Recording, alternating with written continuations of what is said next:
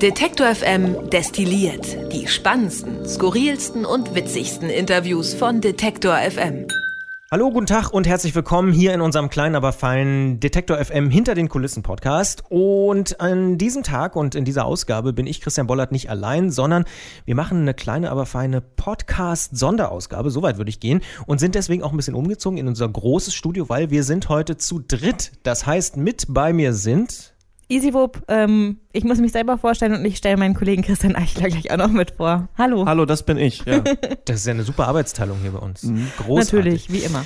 Wir reden über Podcasts. Das äh, bietet sich natürlich an, wenn man einen Podcast macht, so wie wir hier bei Destilliert. Aber es bietet sich auch deswegen an, weil wir in dieser Woche ja neun Jahre geworden sind bei Detector FM. Und im Zuge dessen gucke ich immer mal so ein bisschen bei uns im Keller auf den Statistikrechner, hol die Lochkarten raus und sehe da, Wow, 6 Millionen Podcast-Abrufe hat es gegeben in den vergangenen zwölf Monaten Happy bei Detective Birthday. Juhu.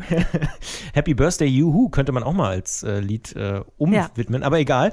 Ähm, 6 Millionen ist wirklich riesig, vor allen Dingen, wenn man das vergleicht mit den Zahlen vom Vorjahr. Da waren es nämlich deutlich weniger und wir haben, ich glaube, über 40 Prozent Wachstum. Ganz genau sind es irgendwas so 46, 47 oder so. Also deutlich über 40 Prozent Wachstum äh, in den Podcast-Abrufen. Finde ich persönlich nach wie vor Wahnsinn was da gerade so passiert in diesem gesamten Audiobereich. Ist ja nicht nur bei Detektor so, muss man sagen, sondern allgemein wachsen die Podcast-Abrufe. Mhm. Und ihr ähm, seid äh, nicht nur hier, weil ihr Redaktionsleiter und Podcast-Leute bei Detektor seid, sondern ihr betreut ja auch jeweils eigene Podcasts. Also Christian macht zum Beispiel Rush, Easy äh, betreut zum Beispiel das Brand 1 Magazin zum Hören.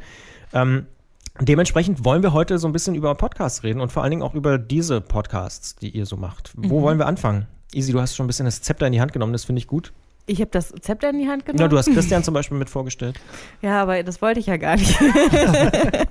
äh, ich, okay, ich fange trotzdem an. Äh, ja, ich betreue das Brand 1 Magazin. Ähm, immer am ersten Sonntag im Monat kommt das neue Brand 1 Magazin. Wir schauen uns Geschichten aus dem aktuellen Heft äh, ein bisschen näher an und beleuchten den Schwerpunkt, denn das Brand 1 Magazin, das widmet sich ja immer einem Schwerpunktthema. Und diesmal finde ich, ähm, war der Schwerpunkt ganz besonders interessant. Nähe und Distanz hieß es nämlich.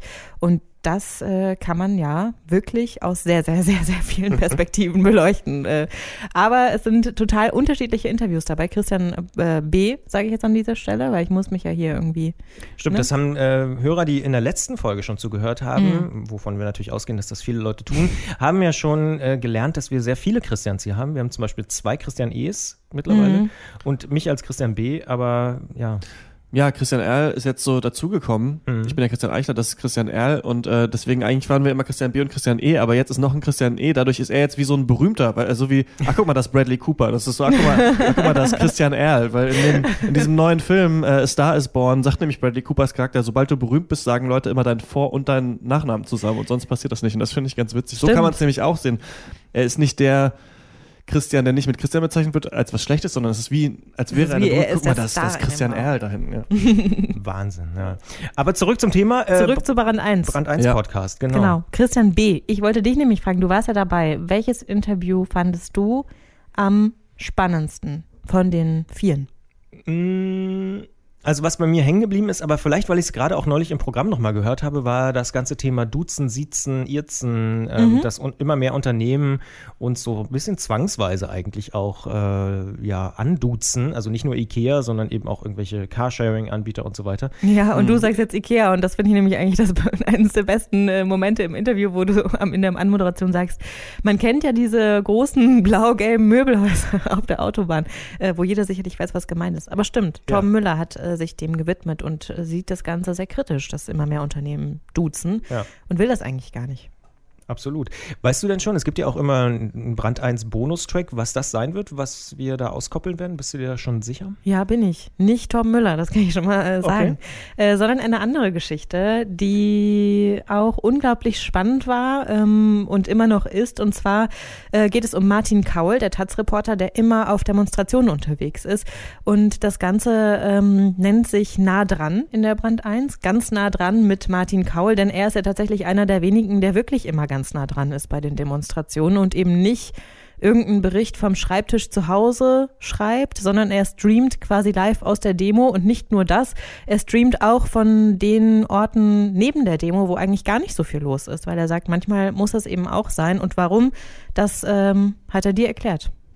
Also das wird der Bonustrack, der kommt dann wahrscheinlich Ende kommender Woche ungefähr, ne? Also weil äh, der Dezember ist ja ein bisschen kürzer, äh, dementsprechend wird Richtig. es irgendwann. Ja, möglicherweise Ende kommender Woche, genau. Aber nochmal zurück, wenn ähm, der Gesprächspartner davor, ich habe den Namen vergessen, sagt, Torben. er findet das doof, wenn ähm, Unternehmen ihre Kunden duzen. Wir irzen ja hier im Podcast, aber siezen im Stream. Was habt ihr da über uns gelernt? Mm, Also ich habe gelernt, dass äh, das vielleicht doch genau die richtige Entscheidung ist. Also er hat gesagt, dass er auch viele Leute gefragt hat in seinem Umfeld und aber auch so ein paar äh, ja, so Umfragen ähm, sich angeguckt hat, dass äh, viele Leute das auch so ein bisschen übergriffig finden, wenn man sie tatsächlich duzt. Mhm. Ja. Also gerade als Unternehmen. Und ich glaube auch die, es ist andersrum leichter und die Hemmung ist irgendwie nicht so da, als äh, wenn man auf einmal einfach duzt. Ne? Wenn ich jemanden, der eigentlich geduzt werden möchte, sieze, dann ist das nicht so unangenehm wie, wie jemand, der eigentlich gesiezt werden will, der geduzt Ah, wird. okay. Verstehst du, was ich meine? Mhm. Genau. Ja. Aber ich finde auch das ihr im Podcast eigentlich schön, weil das so alles vereint.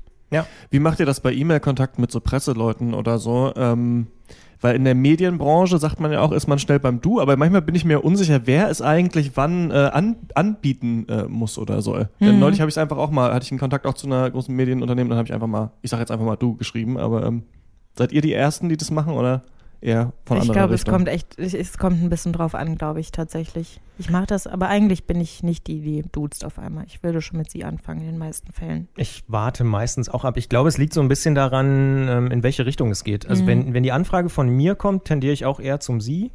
Ähm, wenn es andersrum ist, biete ich auch gerne mal schnell das Du an. Mhm. Ähm, Ich finde, es kommt auch ein bisschen bei mir tatsächlich auf das Alter an. Ja. Also, Und auf den Vorlauf. Also Ja. ich hatte jetzt gerade gestern eine E-Mail ähm, von einem Kollegen, der mich vermittelt hat an eine Kollegin, die schon deutlich älter ist. Aber er hat sie geduzt und mich geduzt und dann ist irgendwie klar, okay, dann ist es so ein Ja. kollegiales Ja. Ding, dann duze ich auch irgendwie weiter. Aber wenn ich sie so angeschrieben hätte, hätte ich sie gesiezt. mh, Okay. So, und da wird es kompliziert. ja. das Mehr können dazu wir auf jeden Fall festhalten. im Mehr Brand 1 dazu im Hören. Brand 1 Magazin zum Hören. Richtig. Genau, einer unserer beliebtesten Podcasts, das kann man sagen. Christian, du machst Wash. Das Ja. ist ein Gaming-Podcast. Mhm, kommt alle zwei Wochen, machen wir zusammen mit äh, Giga Games, großes deutsches äh, Online-Gaming-Magazin. Da- Da klingelt das Telefon von gefragt, ja. Das ist der Anfängerfehler. Ja. Übrigens, diese Nacht waren die Game Awards, das sind so die Oscars der Videospielbranche. die werden heute Nacht um 2.30 Uhr gewesen. Ich bin nicht nachts aufgestanden, um sie mir anzugucken, habe dann heute Morgen nur geschaut, was so die Ankündigungen waren, dann werden immer Trailer, kommen dann raus zu neuen Spielen und so weiter. Ist aber gar nicht so viel Spektakuläres passiert, außer dass man wieder merkt, dass die Videospielwelt natürlich ganz viel um Marketing und Verkauf sich dreht und da quasi Werbevideos, ne? Also wenn die einen Trailer rausbringen, wird abgefeiert wie der heilige Gral, aber eigentlich ist nur Werbung für ein Produkt, ne, was man kaufen soll. Aber ähm, über sowas sprechen wir auch in unserem Gaming-Podcast Rush und in dieser Folge ist so eine kleine vorweihnachtliche Folge, geht es um die Faszination von Retro-Spielen und auch so ein bisschen die Frage, wie können Spiele eigentlich erhalten werden? Das ist so eine Frage, die sich jetzt gerade stellt und es ist mit Gaming sich zu beschäftigen, finde ich, ist ganz interessant, weil da viele Sachen noch am Anfang sind, die in anderen Branchen schon lange bedacht wurden. Ne? Also bei Filmen gibt es schon Archive und Fotos werden ausgestellt und äh, Bücher sind natürlich, können digitalisiert werden, gibt es in Bibliotheken und sowas. Bei Games ist manchmal die Frage, wie macht man das eigentlich? Also wie ist es überhaupt noch spielbar? Und da gibt, kann man natürlich sich eine alte Retro-Konsole kaufen, ne? kann man irgendwie in, auf den Flohmarkt gehen. Aber zum Beispiel ist es so, also wenn man jetzt selber ne, nochmal was spielen will aus der Kindheit, dass da die Batterien gar nicht mehr funktionieren. Also wenn man alte Super Nintendo-Spiel in Super Nintendo steckt, dann wird wahrscheinlich der Speicherstand aus der Kindheit gar nicht mehr drauf sein.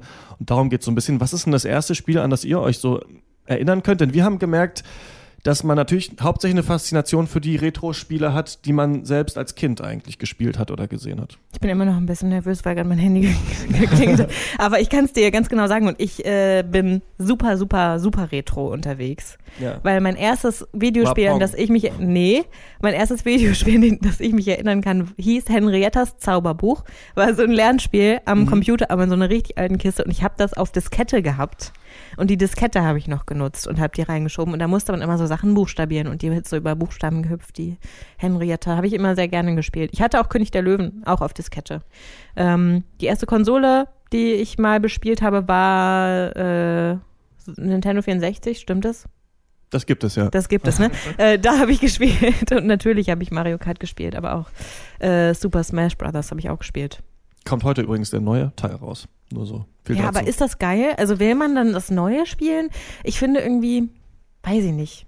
Das hat doch gerade so einen Charme, weil es halt da noch bisschen anders war. Ist die Frage, ist die Frage, genau. Weil es gibt natürlich auch viele Remakes. Also was mhm. auch oft gemacht wird, ist, dass ein Spiel, wie zum Beispiel im Spyro, das war so eine Serie, wo man so einen lilanen Drachen spielt auf der Playstation, ist jetzt gerade rausgekommen als äh, neue Trilogie. Und das ist dann quasi auf neu gemacht. Einerseits kann man sagen, es ist ja dann gar nicht so wie das alte. Andererseits versuchen sie damit, dass sie das neu machen, das Gefühl wieder auszulösen. Wie das war das damals zu spielen. Denn viele Videospiele, gerade aus dieser Playstation N64-Zeit, mhm. sind sehr schlecht gealtert, sagt man. Also wenn man heute nochmal Super Mario 64 spielt, ist es eben sehr klobig. Und deswegen werden eben manchmal auch diese Sachen geremaked, um dann wieder das Gefühl zu haben, wie es als Kind neu zu spielen. Ähm, als man, gealtert. Als man, das, das ja, wird oft gesagt. Zum Beispiel ist auch interessant, dass man sagt, ähm, dass äh, aus dieser Super Nintendo-Ära, also wo alles noch zweidimensional war, dass diese Spiele besser gealtert sind als die frühen 3D-Spiele. Die frühen 3D-Spiele sehen so ein bisschen eklig mhm. jetzt aus, aber die späten 2D-Spiele quasi schön. Christian, was ist so dein, deine erste Spieleerfahrung? Na, die Frage ist ja, äh, auf einem eigenen System oder bei anderen? Beides würde mich interessieren. Das erste Gesehene und ja. äh, was setzt du zuerst selber? Pass auf, das erste Gesehene war auf dem Amiga Manchester United bei meinem Cousin in Braunschweig im Kinderzimmer. fand, fand, ich richtig geil, muss ja. ich ehrlich sagen. Ähm, und äh, kleine Randanekdote für mich als Fußball-Kultur-Interessierter. Damals spielte schon, das muss Anfang der 90er gewesen sein, Ryan Giggs als 17-Jähriger da. Der hat irgendwie vor zwei, drei Jahren seine Karriere beendet. Also der hat, also Krass. gefühlt, seitdem ich denken kann, spielt dieser Mann Fußball. Mittlerweile ist er Trainer, aber äh, der war damals schon mit dabei. Mm, und dann kann ich mich erinnern, gab es mal zu Weihnachten, ist ja bald auch wieder diese heimliche Weihnachtszeit, mhm. nicht? Äh, gab es mal äh, im Keller von mir, äh, drei Tage lang durfte ich in so einen Raum nicht rein und dann habe ich einen 286. Ich dachte, drei Tage musstest du im Keller irgendwo spielen. nee, ist nicht ganz Kafka-mäßig, aber ich habe mich immer gefragt, was passiert denn da? Was ist denn da? Und ich habe es wirklich nicht so richtig zusammengebracht, dass es was mit mir zu tun hat. Und dann äh, hat nämlich da ein Bekannter von meinen Eltern drei Tage lang ein 286er SX aufgesetzt mit Windows-Installation und so. Das hat halt offensichtlich ewig gedauert. Um da braucht man zwei Tage für. Äh, genau, ja, so ungefähr. So war das ja damals. Äh, es war nicht so easy peasy. Mhm. Mm, und da war mein allererstes Spiel, an was ich mich erinnern kann, tatsächlich Prince of Persia. Äh, diese uralt. Das ist auch mein erstes Spiel. Was? Das ist auch meine erste Spielerinnerung. Oh, wie schön. Oh, herrlich. Mhm. Ja. Und das Fandst fand ich super. als Kind auch so brutal, weil der nee. stürzt ja dann ab und in diese, ja. in diese Spikes rein und dann blutet der so. Und das, das habe ich noch so in Erinnerung. Dass das, der ist ja barfuß auch dadurch mhm. so durchgelaufen, dass mhm. das doch auch so ein bisschen äh, ähm, brutal war. Ja. Christian B. ist hart im Nehmen. Auf nee, nee, nee, das stimmt gar nicht. Ich kann hier Horrorfilme und so, kann ich gar nicht gucken. Aber nee, ich fand es schon nah an der Grenze, aber es war jetzt ja noch kein Ego-Shooter oder so. Es gab dann auch schon ganz schnell, als ich so Prince of Persia gespielt habe, mhm. gab es auch schon so Wolfenstein und so. so äh, ne? Also das genau. fand ich dann schon so ein bisschen, da war ich schon so fast so ein bisschen raus. Ähm, aber krass, bei dir war es auch das erste Spiel. Genau, bei meinen Großeltern, die hatten auch einen Computer und da habe ich das, ähm, da habe ich das gesehen.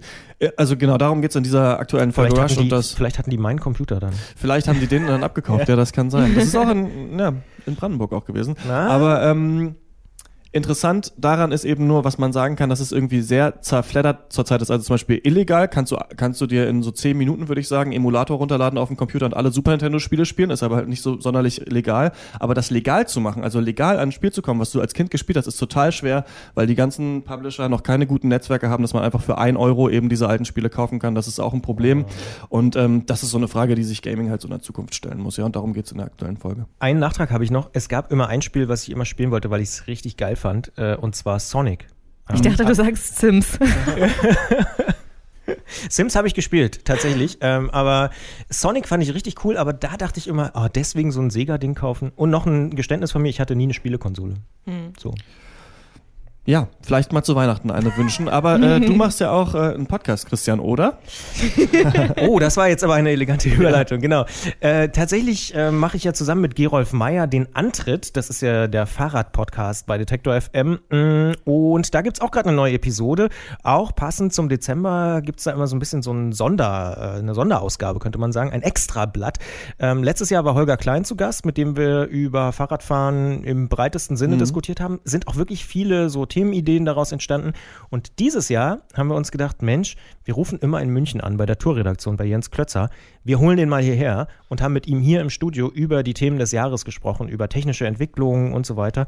Und lustigerweise, weil du gerade so äh, nach Retro-Games gefragt hast, ein großes Thema ist auch, welche Fahrräder haben wir mal gefahren ähm, und ja. welches Fahrrad fahren wir jetzt noch und so. Ähm, es gab nämlich zum Beispiel im Tourmagazin, das fand ich ganz interessant, darüber reden wir dann auch in, der, in dem Podcast ein bisschen ausführlicher, gab es gerade so einen Test.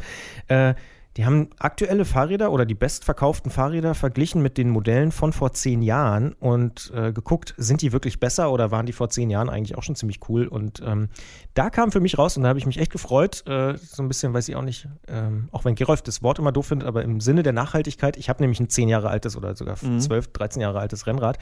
Eigentlich ist es noch genauso gut äh, jetzt aktuell wie das damals. Das heißt, ich habe die richtige Entscheidung getroffen, mir damals dieses Fahrrad zu kaufen, weil wenn ich es neu kaufen würde, wäre es nicht viel, viel besser. Das ist eigentlich eine ganz coole Erkenntnis. Hm. Was ziehen wir daraus? Jetzt äh, alte Fahrräder kaufen. Das ist heißt, auch okay. Ich kann zufrieden sein mit meinem Fahrrad. Weil meins ist so richtig retro, aber nicht cool retro, sondern so richtig 90er-mäßig. Ah. Äh, wird nie, niemals jemand klauen. Das ist nämlich auch ein Vorteil, vielleicht. Das stimmt. Na, was, was ich tatsächlich da mitnehme, ist, ähm, ich habe damals ein bisschen mehr Geld für ein gutes Fahrrad ausgegeben und das hat sich gelohnt. Also, dass man mhm. eben nicht so ein billiges, äh, ich spitze mal zu, Baumarktfahrrad kauft, sondern ruhig mal ein bisschen mehr so ausgeben. Wie ich 200 Euro, 200 Euro online habe ich ja jetzt gekauft.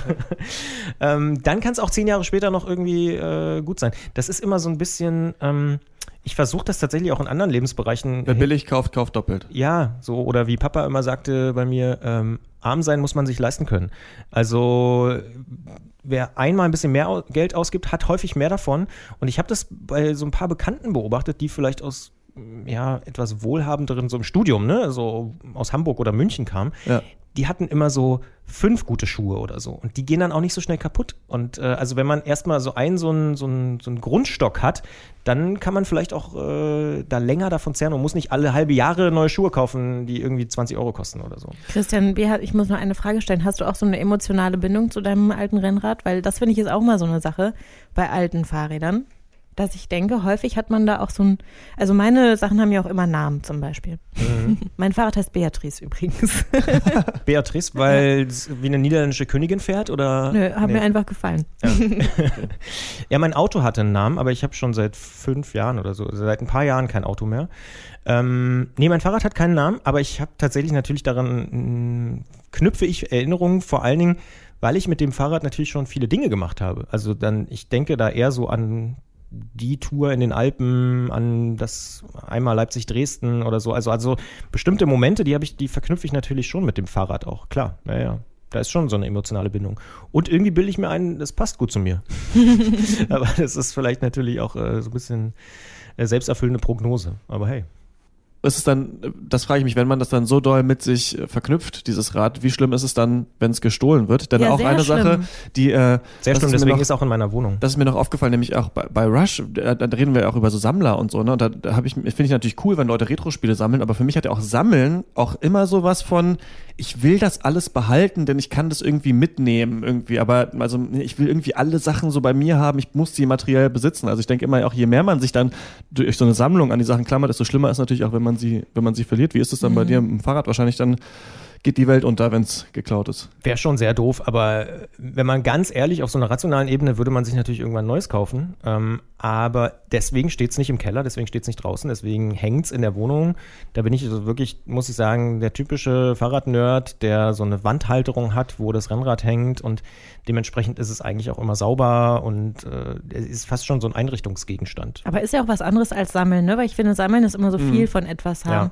Also und ich habe auch nicht acht Räder, ne? Genau. Also, ja. Aber wenn man dann eben so ein, zwei, drei, vier Dinge hat, wo, also ich hänge echt richtig, richtig doll an vielen Dingen. Also wenn Sachen wegkommen, bin am Boden zerstört. Also ich habe wirklich dann. Zum Beispiel? Ja, ich weiß nicht, wenn zum Beispiel mein Fahrrad wegkommen würde, fände ich total doof, weil ich mag die einfach, die Beatrice. also, ähm, Beatrice ist eine gute Begleiterin. Ist eine gute Begleiterin und das fände ich einfach total schade.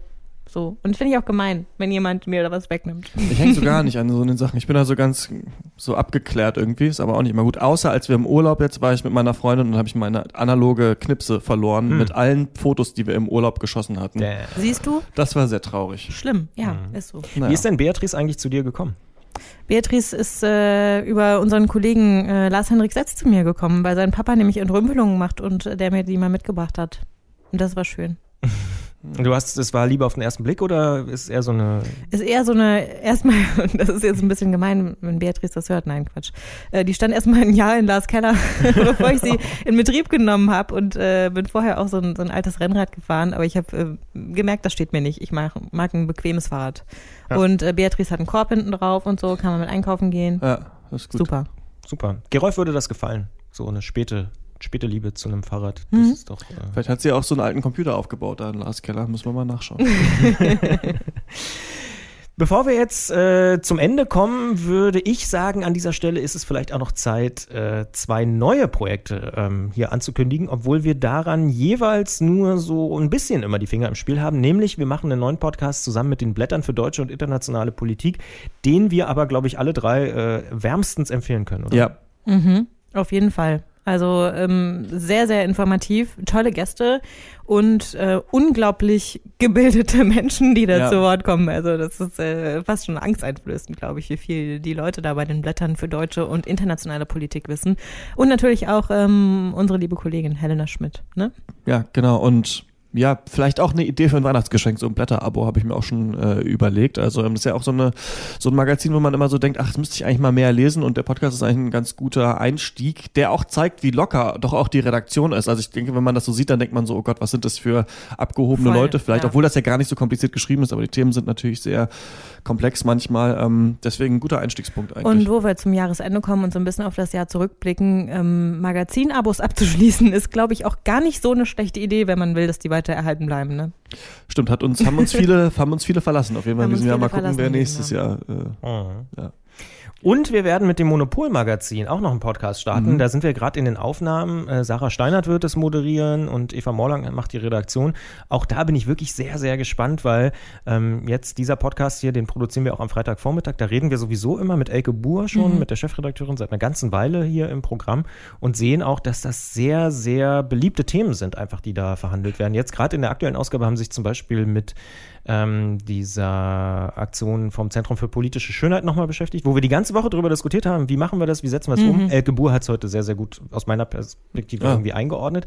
Und mit denen machen wir auch einen ganz eigenen Podcast und da bin ich auch sehr gespannt, wie das äh, so wird. Und ich habe da ein sehr, sehr gutes Gefühl. Ähm, ich glaube, das erste Thema ist, so viel kann man schon mal verraten, Bauhaus. Klar, nächstes Jahr 100 Jahre ja. äh, rundes Jubiläum und so. Dementsprechend, das bietet sich natürlich an. Da kommt vor Weihnachten auch noch die erste Ausgabe und äh, darauf freue ich mich schon äh, wie ein Flitzebogen. ja. Ich mich auch.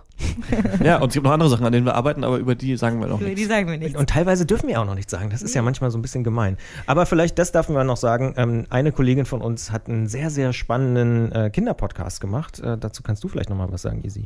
Kann ich, ja. Äh, meine Kollegin, unsere Kollegin, Tina Küchenmeister, ist, äh, finde ich, die geborene Kindergeschichtenerzählerin. Und ähm, in ihrem Podcast, den sie gerade betreut für die Kollegen von dieser, ähm, ist sie eine Libelle und zwar Lily Bella und äh, spricht mit ihren Freunden. Das sind ganz, ganz viele unterschiedliche Kinder, die unglaublich witzige und interessante Sachen zu sagen haben über verschiedene Themen. Und aktuell gibt es äh, schon zehn Folgen zu hören bei dieser. Und zwar sind das alles Folgen, die sich um Weihnachten drehen. Ums Plätzchenbacken zum Beispiel. Habt ihr Lieblingsplätzchen? Mm, oh ja, das ist ein bisschen sentimental. Entschuldigung, wenn ich da, rein, wenn ich da reingritsche. Die, meine Lieblingsplätzchen waren immer die von meiner Oma, aber die ist dieses Jahr gestorben. Ja. Christian. Weißt du, wie sie gehen? Ähm, meine Mutter weiß es ja. Also. haben die einen Namen? Nee, nee, ehrlich gesagt nicht. Das ist natürlich das Coolste dann. Ja. Ähm, ich kann schon mal so viel verraten, in der ähm, Plätzchenback-Folge sind Vanillekipferl auf jeden Fall der absolute Hit. Ähm, mag mhm. ich auch total gerne. Mag ich auch gern, können aber auch, wenn man sie jetzt aus dem Supermarkt kauft, ziemlich langweilig und Ja, man sein. kauft generell keine Weihnachtsplätzchen aus dem Supermarkt. Da bin ich total dagegen, außer Spekulatius. Das ist in Ordnung und Lebkuchen auch. aber der Rest nicht. und, und Oblaten, aber ja. also, äh, um das nochmal festzuhalten, bevor wir hier wieder abschweifen, zehn Folgen gibt schon zu hören. Es wird äh, im neuen Jahr auf jeden Fall noch mehr geben. Dann nicht zu Weihnachtsthemen, sondern zu allen möglichen anderen Themen. Da wird äh, Lilly Bella so ein bisschen umtriebig, sage ich jetzt mal. Aber diese zehn Weihnachtsfolgen sind nicht nur für Kinder gut. Ich höre sie mir auch total gerne an, einfach weil äh, sie super gute Laune machen und ihr fragt euch ja auch immer, ob ich überhaupt arbeite, weil ich, wenn ich ähm, diese Folgen abhöre, äh, die ganze Zeit lachen muss. Und Christian fragt mich immer, ob ich irgendwelche lustigen YouTube-Videos angucke. Ich sag schon mal jetzt hier ganz offiziell, nein, mache ich nicht.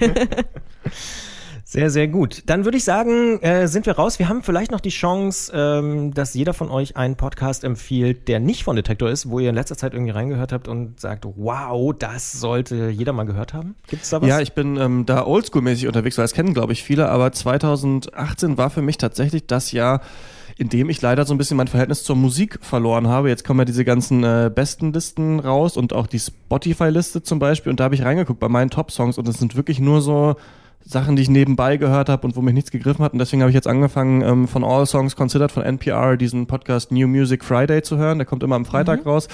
Und das ist ein geiles Format, weil da so vier Redakteure im Studio sind und in 20 Minuten erklären, was die geilsten Alben sind, die draus sind, inklusive Hörtipp. Und da kriegt man echt einen, finde ich, viel besseren Überblick, als wenn man nur liest oder wenn man sich nur so durch Playlisten durchhört, weil man immer auch sehr spannende Hintergrundgeschichten hört. Zum Beispiel hatten wir neulich ja Album der Woche Jaco Gardner, Somnium, wo es um so die Mondreise geht. Und ähm, das habe ich mir auch dann direkt auf Platte gekauft und das könnte vielleicht mein Weg zurück sein. Da gibt's ein Album, das heißt ähm, Wack World von Tierra Wack, das müsst ihr euch unbedingt anhören. Geil. 15 Songs und jeder Song ist nur eine Minute lang, aber in dieser einen Minute, das sind so R&B Hip-Hop-Tracks, hast du schon das Gefühl, ein ganzes Lied trotzdem zu hören und es dauert nur 15 Minuten. Ich glaube, das ist so das perfekte Album für jeden Musikrezensenten, weil man kann es in einer Stunde viermal hören, dann die Rezension schreiben. Aber das wäre noch eine Empfehlung. Also einmal All Songs Considered, New Music Friday und dann Wack World von Tierra Wack. äh, den Podcast höre ich tatsächlich auch gelegentlich, nicht regelmäßig. Ähm, ein Podcast, den ich jetzt so ein bisschen für mich entdeckt habe zuletzt, äh, hängt auch sicherlich hier mit der Arbeit zusammen, ist lakonisch elegant von Deutschlandfunk Kultur. Ich finde, es ist echt ein gelungener Kulturpodcast. Ich mag nicht jede Folge, muss ich auch ganz ehrlich sagen, aber viele finde ich äh, unglaublich schön ähm, gemacht und ich höre es mir einfach gerne auch nebenbei an. Ähm, aber ich habe auch noch einen Mediathekentipp an dieser Stelle. Bitte. Kommt ursprünglich nicht von mir, sondern dem Kollegen Philipp Weimer, der heute auch den Tag moderiert und draußen sitzt. Aber äh, die Geschichte eines Abends ist eine NDR ähm, Talk-Sendung, wenn man so will, wo sich äh, immer ein Star Gäste einlädt und in ganz besonderer Atmosphäre mit denen sehr persönliche Gespräche führt. Und äh, ich finde vor allem die Folge mit Charlotte Roach ähm, total super. Das ist sehr interessant, weil wir haben gestern beim Mittag, da warst du, glaube ich, nicht dabei, darüber geredet. Mhm. Und da hat der Kollege Gregor Schenk, unser Musikchef, gesagt, äh, ja, total super, geiles Format, aber die Folge mit Charlotte Roche ist nicht so sehenswert. Echt? Boah, ich fand die mit äh, Lars Eidinger äh, nicht Der gut. fand die total gut, genau. ja, muss ich gleich mal noch ein Wörtchen mit Gregor sprechen. Ja, mach das mal. Ich habe noch, weil ich äh, tatsächlich gestern noch mal so ein bisschen äh, auf der Suche war, so nach neuen Podcasts. Ich habe mal reingehört bei der Washington Post. Die haben ja auch jetzt so ein Stimmt, wie ist der? Daily-Format. Ich bin ehrlich gesagt eingeschlafen dabei. Ähm, also wer einschlafen möchte abends. Also ich fand, äh, also im direkten Vergleich The Daily irgendwie besser, aber gut, sie haben jetzt auch wirklich ja gerade erst angefangen ja. diese Woche. Ähm, dementsprechend geben wir ihm mal noch ein bisschen Zeit. Post Reports, äh, so heißt es. Das Artwork ist auch nicht so richtig cool ja, irgendwie. Also mh, hm, mh, hm, mal sehen, was daraus wird. Ähm, aber an sich, die haben natürlich eine mega Reichweite und eine krasse Redaktion. Deswegen glaube ich schon, gerade wenn sie irgendwie irgendwelche sehr, sehr wichtigen Recherchen rausblasen, dann werden sie das natürlich auch im Podcast besprechen und dann wird es schon auch interessant sein.